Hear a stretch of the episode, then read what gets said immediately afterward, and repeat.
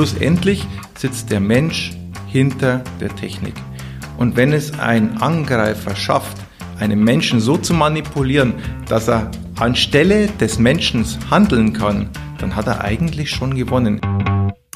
What's up? Wissen, was geht mit dem Podcast der ASAP-Gruppe. Mein Name ist Ebru Karaman und gemeinsam sprechen wir über alles, was ASAP bewegt. Antivirenprogramme und Datensicherung alleine reichen schon lange nicht mehr. Cyberattacken werden immer raffinierter und die Zahl angegriffener Unternehmen immer größer. Welchen Gefahren Unternehmen ausgesetzt sind und wie jeder sich selbst und gleichzeitig die Firma schützen kann, darüber spreche ich heute mit Sven Nosse, Leiter der IT- und Informationssicherheitsbeauftragter bei ASAP. Hallo Sven. Hallo Ebro. Die Idee zum Thema Cybersecurity, einen Podcast zu machen, kam ja von dir, Sven. Warum ist dir dieses Thema so wichtig? Ich glaube, das Thema Cybersicherheit oder allgemein der sichere Umgang im digitalen Raum wird immer wichtiger für alle von uns. Ich denke, das wird sich zu einer der Kernkompetenzen für den Mitarbeiter oder ja, eigentlich für alle Lebenslagen entwickeln, denen wir in Zukunft bis, äh, begegnen werden. Muss heute jedes Unternehmen damit rechnen, von Cyberkriminellen angegriffen zu werden? Tatsächlich ja. Also ziemlich sicher ähm, muss man davon ausgehen. Denn selbst Privatpersonen werden angegriffen und das ist ja eigentlich nur ein Ziel, das ich mit einem Massengeschäft machen kann. Ich glaube, dass gerade kleine und mittelständische Unternehmen zunehmend in den Fokus von, ich sage jetzt mal, mo kriminell motivierten Hackern kommt. Denn die DAX-Konzerne, die richtig großen Konzerne, die werden immer schwerer zu knacken. Also ja, jeder sollte damit rechnen, angegriffen zu werden. Was treibt einen Hacker an oder Anders formuliert, was hat denn ein Hacker davon, wenn er ein Unternehmen wie zum Beispiel ASAP angreift? Ich denke, 90 Prozent der Fälle sind schlicht und ergreifend wirtschaftlich motiviert. Das heißt, ähm, der Hacker versucht, sich Zugang zum System zu verschaffen, Daten abzugreifen, dann gegebenenfalls die Spuren zu verwischen, indem er, ich sage jetzt mal, das Unternehmen lahmlegt, indem er alles verschlüsselt anschließend vielleicht noch eine freundliche Erpresserbotschaft hinterlässt, ja, damit du wieder arbeiten kannst, zahle bitte in Bitcoin äh, einen kleinen Betrag, also klein im Sinne von vielleicht unterer sechsstelliger Betrag. Und die neueste Masche ist, ich gehe auch zum Kunden und sage, hey, ich habe von eurem ähm, Anbieter die und die Daten entwendet und damit ich die nicht veröffentliche, wäre es doch ganz nett, wenn ihr mir ein bisschen Geld überweisen würdet. Also dieses Szenario der wirtschaftlichen Motivation ist das Überwiegende. Inwiefern hat die aktuelle Homeoffice-Situation die Gefahr von Cyberattacken verschärft? Es ist ein ganz schwieriges Thema, weil diese aktuelle Situation des mobilen Arbeitens birgt natürlich schon die Risiken, dass man diesen sozialen Schutz verliert. Ich sage jetzt mal den Herdenschutz. Heute, wenn man im Büro sitzt und hat seine Kolleginnen und Kollegen um sich herum, erhält vielleicht eine eigenartige E-Mail, dann ist es relativ einfach, wenn ich mal kurz über den Monitor rufe, schau mal, was ich da komisches gekriegt habe. Wie würdest denn du das einstufen? Das fehlt zu Hause und zwar komplett. Daheim hat man dann gleichzeitig noch diese Ablenkungen wie ich meine, ich, ich weiß es ja selbst, die Kinder springen ein ins Homeoffice, das oft genug der Küchentisch oder der Wohnzimmertisch ist. Äh, dann klingelt der Paketbote, der Hund bellt, irgendwas ist immer. Und dann kommt da schnell mal eine E-Mail rein, wo es heißt, oh, du musst hier ganz schnell unbedingt und schau dir mal das an. Dann klickt man da drauf, dann sieht man eine verdammt gut gemachte Seite, die genauso aussieht wie eine, aussieht wie eine ASAP-Seite. Ja gut, dann gebe ich halt da mal schnell Benutzername und Passwort ein, damit ich an die Info komme und dann ist passiert. Das war's. Also ich glaube, dieses mobile Arbeiten oder das Homeoffice verschärft diese Situation. Jetzt nicht nur, weil es Trittbrettfahrer gibt, die dann auch vielleicht privat versuchen einzudringen, sondern auch, weil Firmen noch einfacher und angreifbarer sind. Es fehlt einfach der Herdenschutz. Also es geht eigentlich um die Aufmerksamkeit jedes Einzelnen. Genau das ist der springende Punkt. Was sind die wichtigsten Maßnahmen, mit denen sich Unternehmen vor Hackerangriffen und Schadsoftware schützen können? Da gibt es keine wichtigste Maßnahme. Das ist die erste Botschaft, denn die äh, Zahl der Maßnahmen ist mannigfaltig. Allerhand technische Maßnahmen wie Backup, Antivirensoftware, Multifaktor-Authentifizierung, Antivirenschutzprogramme, all das technische Gedöns, dann zu Prozesse, was darf ich, was darf ich nicht mit Informationen. Im Endeffekt dreht sich alles nur um einen Faktor und das ist schlicht und ergreifend der Faktor Mensch. Das musst du mir jetzt näher erläutern, Sven. Inwiefern ist der Faktor Mensch die größte Sicherheitslücke?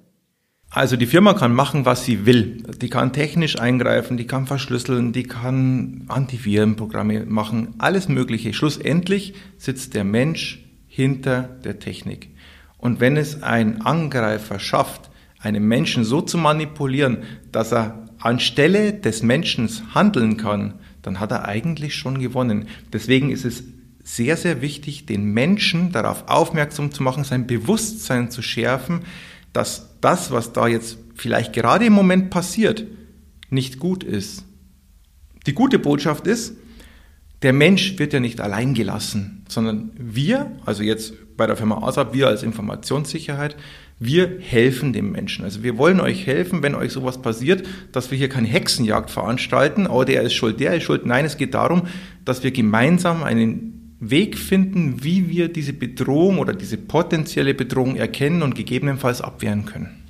Du hast es eingangs bereits erwähnt. Teilweise sind diese gefälschten Mails oder Websites unglaublich professionell gestaltet. Woran erkenne ich denn dann als Laie, dass es sich hier womöglich um Malware handelt? Also wie man so einen sogenannten Fake erkennt, das ist ein ganz, ganz schwieriges Thema. Also wirklich schwierig. Ähm, manchmal erkennt man es an der Kopfzeile der URL. Selbst die kann so gut gefälscht sein, dass man nicht unterscheiden kann, ist es ASAP oder ist es nicht ASAP in dem Fall. Ich denke, eine gewisse Sicherheit im Umgang, verlässliche Prozesse, die wir im Unternehmen haben, also Beispiel, wir wissen genau, dass eine Bestellung in dem Fall oder eine Zahlungsfreigabe genau nach diesem Muster abläuft. Und die Leute, die diese Dinge tun, wissen auch genau, was passiert. Da ist es dann sehr einfach, Dinge zu erkennen, die aus der Reihe passieren. Und was im Zweifel immer hilft, ist einfach mal zum Telefon zu greifen oder meinetwegen zu Teams, Skype, was auch immer und das Gespräch suchen. Sag mal, kommt das gerade wirklich von dir? Dann kann man sich wirklich auch sicher sein, es passt oder es passt nicht. Gerade kleinere und mittelständische Unternehmen sind besonders gefährdet. Warum?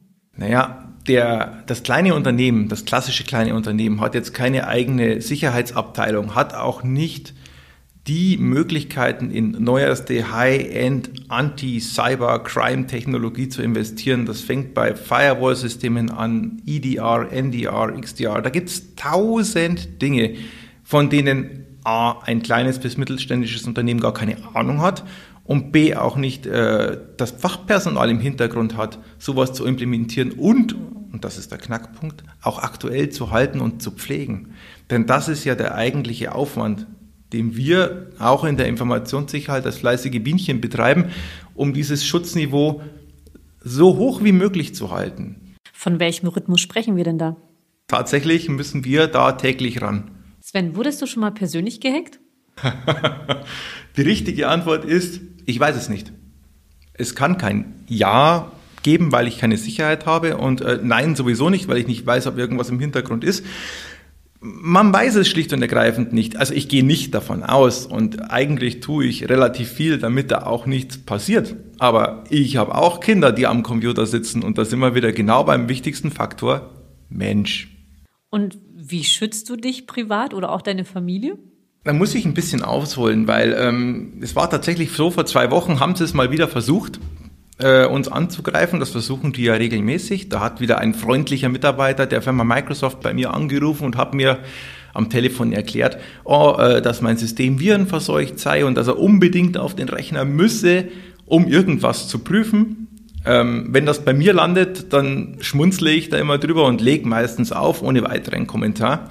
Was mich aber wirklich zum Nachdenken gebracht hat, Kurz darauf, am gleichen Tag, ruft mich meine Schwägerin an und sagt, äh, irgendwas ist los, äh, irgendein hat angerufen, äh, irgendwie ich habe ein Virus und ich weiß nicht was. Und die erste Frage war natürlich, hast du irgendwas unternommen mit dem Menschen? Nein, habe ich nicht. Okay, wenn sowas wieder passiert, einfach auflegen. Und ich glaube, auch hier ist dieses, wie schütze ich mich privat? Neben all den, ich halte meinen Virenscanner aktuell, ich verwende zwei Faktoren, ich habe einen verschlüsselten Netzwerkspeicher etc. pp der wichtigste Faktor Aufklärung und vor allem offen damit umgehen.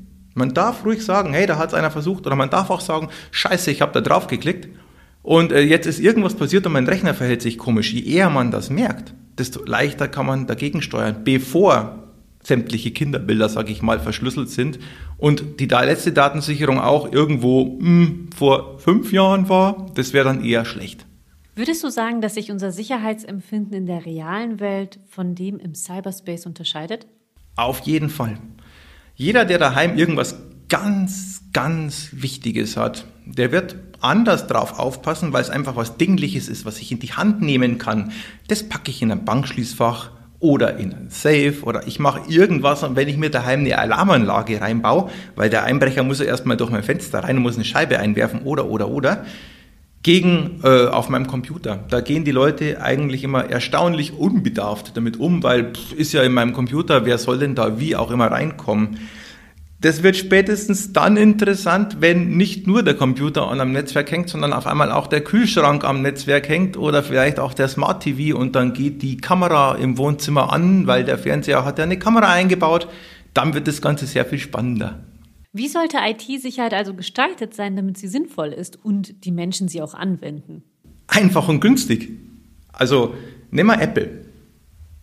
Apple hat eines richtig gemacht. Komplexe Technik für den Menschen teils sehr einfach zur Verfügung gestellt. Also wenn man sich in diesem Apple-Universum bewegt, dann habe ich da mein Gerät A, das kann nahtlos mit dem Gerät B A kommunizieren. Ich drücke auf eine Taste und es passiert genau das, was ich will.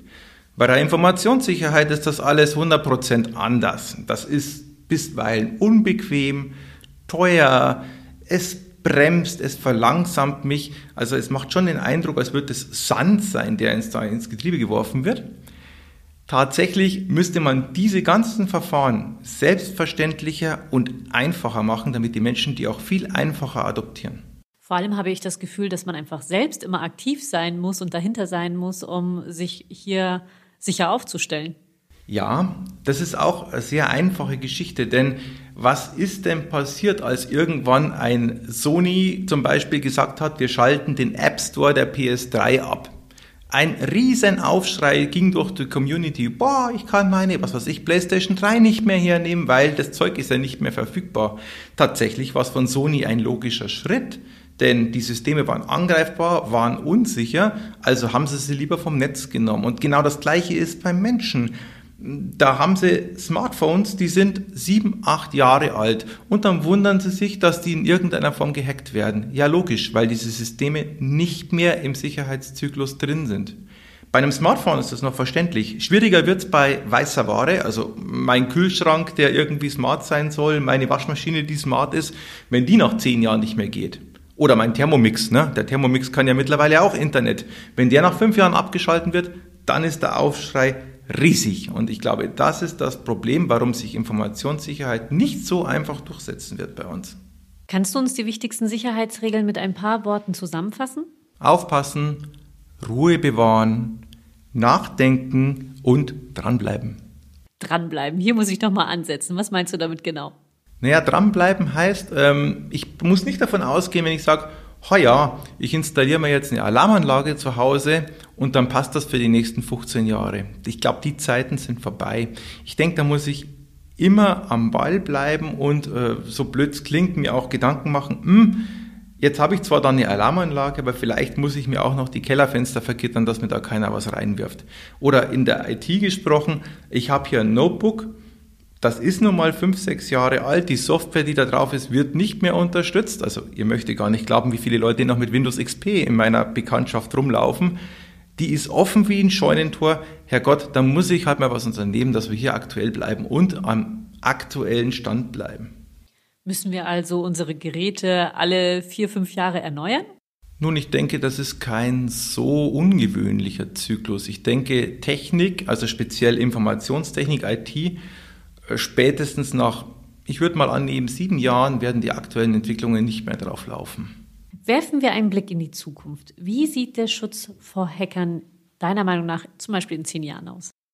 Ich meine, die Zukunft wird sich weiterentwickeln, die Hacker werden ihre Techniken ändern, aber das Grundverständnis von Sicherheit und Skepsis, nennen wir Skepsis, wenn, wenn wir weiter beibehalten und nicht naiv in jede Falle tappen, dann glaube ich, sind wir als Menschen alle am besten gerüstet.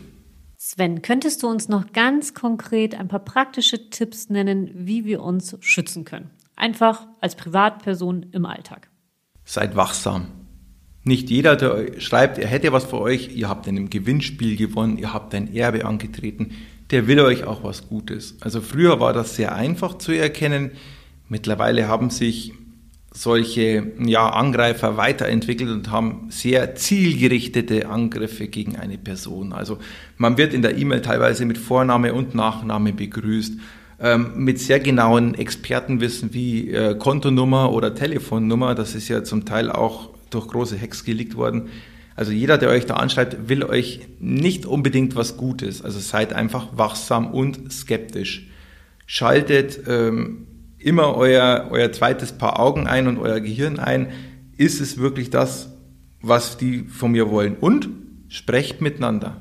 Sprecht einfach miteinander. Nicht unbedingt, wenn irgendwas dubios ist, im Alleingang entscheiden, sondern holt jemanden dazu, den ihr vertraut, ne, wenn ihr es selber nicht machen wollt.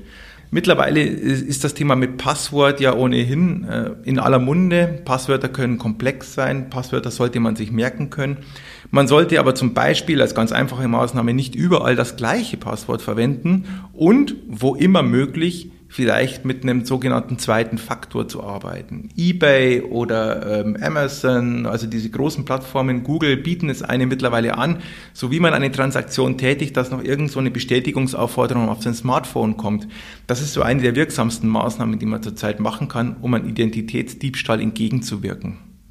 Vielen Dank, Sven, für deine Ausführung. Ein wirklich spannendes Thema, ähm, bei dem es sich definitiv lohnt, sich damit auseinanderzusetzen. Bitte gerne, bleibt alle sicher und äh, haltet die digitale Fahne hoch. Wir hören uns mit einer neuen Folge bald wieder. Bis dahin, empfiehlt unseren Podcast gerne weiter. Und falls noch nicht geschehen, abonnieren nicht vergessen. Bis zum nächsten Mal. Tschüss!